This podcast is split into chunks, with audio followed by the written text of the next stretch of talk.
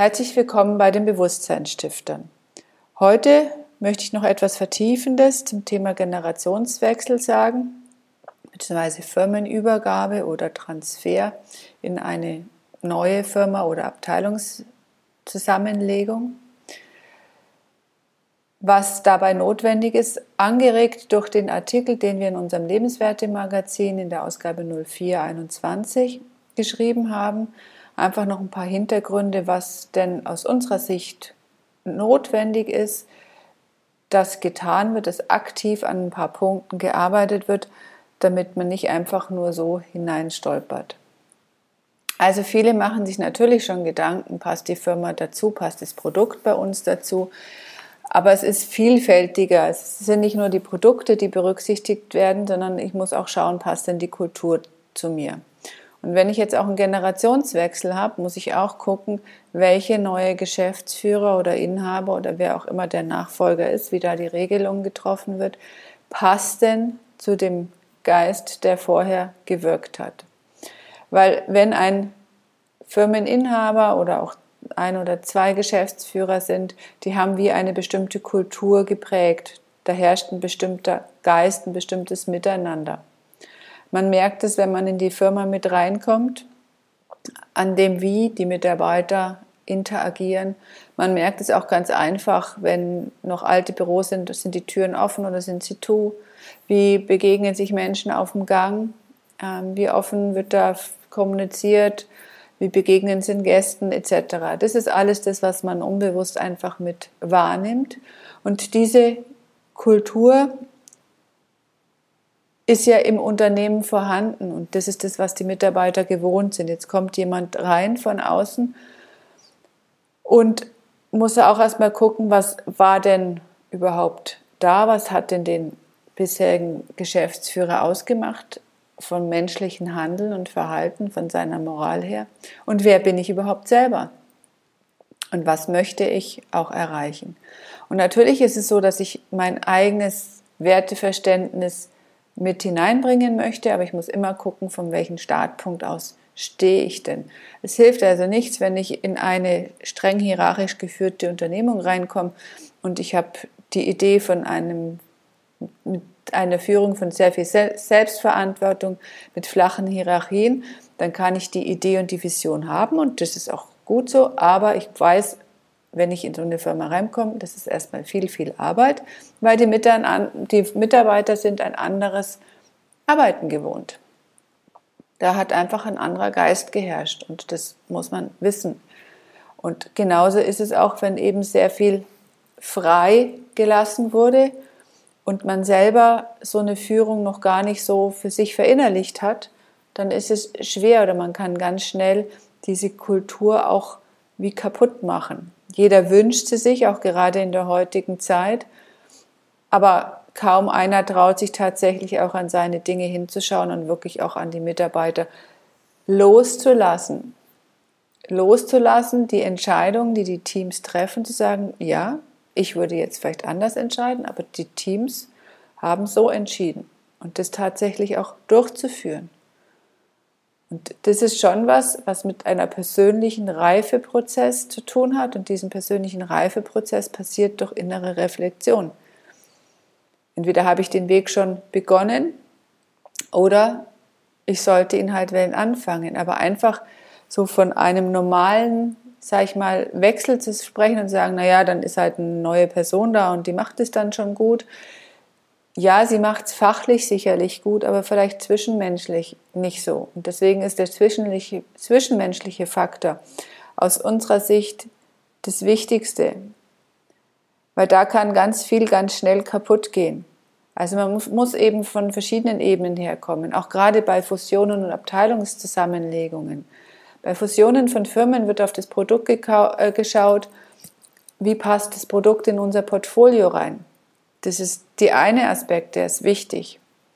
Das andere ist aber, wie passen die Menschen in unsere Kultur hinein? Von welcher Kultur kommen die? Was müssen wir da tun? Je nachdem, in welcher Richtung. Und es ist immer ein kultureller Unterschied da, weil die Führungsmannschaft es natürlich in irgendeiner Form prägt, wie die Mitarbeiter sich dann einfinden in dem ganzen System.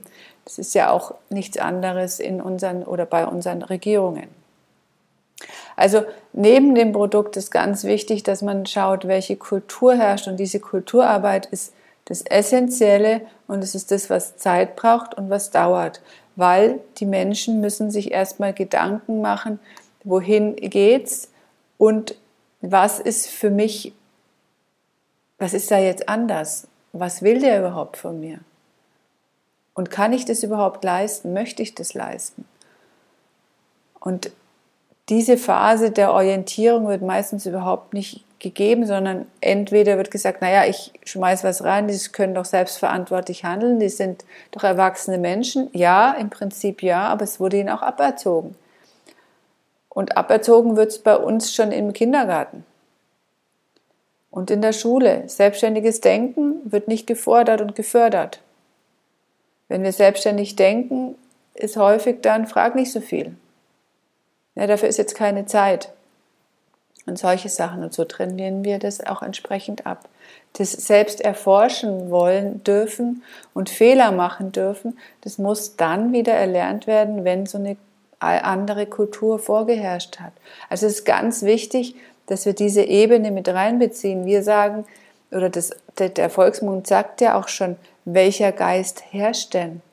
Diese Ethik, Moral, was jemand in die Handlung gebracht hat als Führungsteam, das ist das Essentielle, was dann auch eine Kultur nach und nach prägt. Es bringt nichts, wenn ich ein neues Managementmodell das toll finde und ich überhaupt nicht die Person bin, weil ich Angst habe, loszulassen. Dann muss ich erst meine Ängste bearbeiten und kann dann mich langsam darauf hinbewegen. Weil viele wollen das jetzt, weil es modern ist und toll ist und diskutiert wird, aber viele Menschen sind auch gerade in der Führung überhaupt nicht darauf vorbereitet, weil sie auch den Weg der Eigenreflexion nicht gehen wollen. Sie schauen einmal kurz hin und sagen, ja, jetzt bin ich voll reflektiert. Nein, das ist ein lebenslanger Prozess, wenn man den geht. Es ist anstrengend. Und eine normale Führung über Order die Mufti ist zwar auch anstrengend, aber ich habe alles unter Kontrolle. Und dann arbeite ich lieber 10, 12 Stunden, dann ist auch die Anwesenheit bezahlt und ähm, ja, und meine Leistung, die ich aber bringen sollte, ist vielleicht nicht die, die die Menschen in die Zukunft führen und in ihre volle Selbstverantwortung bringen. Also ich muss ganz genau gucken, wenn ich auch so eine Kultur einführe, wer bin ich, bis zu welchem Grad kann ich als Persönlichkeit überhaupt mitgehen. Und mir dann auch ehrlich eingestehen, zu sagen, okay, ja, es ist ein Experiment vielleicht auch. Weil wenn eine Firma schon den Weg gegangen ist mit den Mitarbeitern, dann kann das auch ganz schnell wieder kaputt gemacht werden. Und die Mitarbeiter wollen auch nicht. Und selbst wenn man ein, eine Firma aufkauft und das Produkt super ins Portfolio passt, was ist denn, wenn die Mitarbeiter nach und nach gehen? Was ist dann das Produkt noch wert? Ja, die stehen ja hinter der Qualität mit Leidenschaft dahinter, das zu produzieren. Also das ist genau das, was eigentlich ein Produkt ausmacht. Es ist nicht der reine Warenwert, sondern es ist die Idee dahinter. Das, was die Menschen damit produzieren, wie sie es umsetzen. Und sich dieser Prozesse einfach bewusst werden. Natürlich muss ich auch anschauen in so einem Generationswechsel, wie passen die Prozesse, Abläufe und welche IT-Systeme. Das sind Sachen, die kriegen die Menschen aber hin. Das ist denen ihre tägliche Aufgabe, dafür habe ich sie. Und dazu sollte ich den Rahmen bieten, dass sie das auch machen können. Aber ich sollte auch eben einen Fokus auf dieses ganze Miteinander, auf das Kulturelle haben, auf welche Menschen, welche Persönlichkeiten treffen aufeinander welche unterschiedlichen Kulturen. Wir fahren weit weg in die weite Welt, die haben wir erobert und bei Zusammenlegungen von Abteilungen und Firmen wird wie drüber hinweggegangen und da spielt auf einmal die Kultur keine Frage. Dann heißt das, wieso sind ja Deutsche? Nein, auch innerhalb Deutschland, innerhalb von Firmen gibt es eben diese Firmenkulturen und das ist essentiell, dass das mehr ins Bewusstsein gerückt wird und da wirklich auch Zeit investiert wird. Und das ist auch das Teure, das gehört auch mit reingerechnet. Die persönliche Weiterbildung der Führungsmannschaft und auch ein klares Bild, wie möchte ich meine Organisation in fünf bis zehn Jahren führen, weil darauf richtet sich ja auch die ganze Personalentwicklung aus. Brauche ich, will ich Ja-Sager oder will ich Menschen wirklich in Selbstverantwortung? So viele gibt es da nicht mehr draußen, wenn wir wissen, wie unser Schulsystem funktioniert. Da muss ich gezielt suchen und muss ich vielleicht auch die Ausbildungsmodelle anders ähm, gestalten innerhalb meiner Organisation. Die Themen sind vorgegeben, aber das Wie ist nie vorgegeben.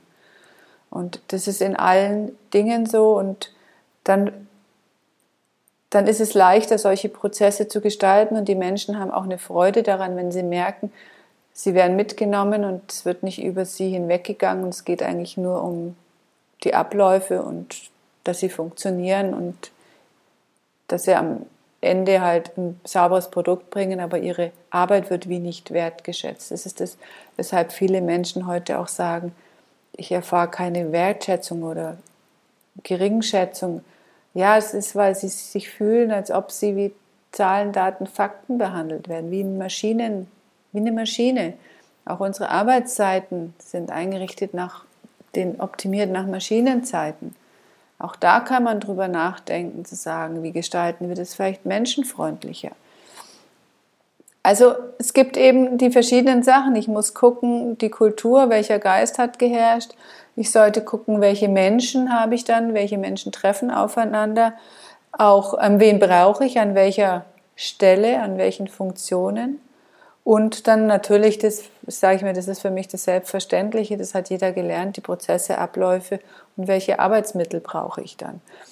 Aber das Essentielle, und das ist das, wo es, auch heute wirklich den Unterschied macht, sind die Menschen in den Organisationen. Dabei unterstützen wir von den Bewusstseinsstiftern natürlich gerne. Wenn ihr Fragen und Anregungen habt, einfach jederzeit äh, melden. Die Kontaktdaten sind alle unter www.bewusstseinsstifter.org und wir freuen uns auch, wenn ihr unser Lebenswerte-Magazin abonniert. Alles Gute, bis bald, eure Tanja Lehmann.